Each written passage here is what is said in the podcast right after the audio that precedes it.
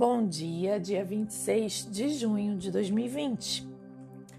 Hoje vamos falar sobre como pode haver disciplina e ser leve ao mesmo tempo. Isso é possível? Claro que sim. Em primeiro lugar está a motivação para essa disciplina. Precisa ser renovada, precisa fazer sentido.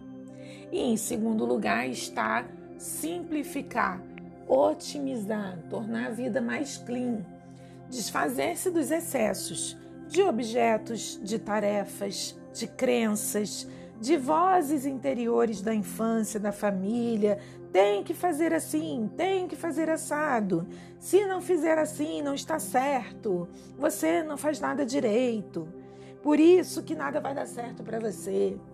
Você precisa de uma vez por todas jogar fora o seu lixo mental, emocional e de objetos. Tornar a vida mais simplificada, apenas com que faça sentido para você e com que te nutra. Isso não pode mais vir de conceitos de fora. Isso precisa ser a sua mãe interna a te nutrir, a selecionar aquilo que é nutritivo, aquilo que edifica, aquilo que motiva. E agora tome a responsabilidade de saber quais são as suas motivações, as que fazem sentido para você, para uma disciplina. E disciplina exatamente para quê? Também precisam ser coisas que façam sentido para você, não você antes da pandemia, mas você atual. Com tudo que descobriu, assumiu, decidiu e decidiu priorizar. Esse trabalho é um trabalho de todo dia. É uma tarefa para todos os dias essa reavaliação, porque nós estamos num momento de transição, de renovação, de adaptação. É para todos. Mas a nossa função é fazer isso ser cada dia mais leve, cada dia mais prazeroso, cada dia mais nutritivo, com mais sentido. Você precisa cada dia estar melhor do que esteve ontem. É claro que há dias de maior oscilação, é claro que há dias de um humor não tão maravilhoso, isso faz parte. Mas numa análise geral, no andamento geral sobre decisões, escolhas, hábitos, isso precisa estar numa evolução. Essa disciplina, então, precisa ser uma disciplina nova, não uma disciplina antiga chicote, tirania ou coisas que você não veja sentido nenhum em fazer e apenas esteja seguindo uma boiada. Para quê?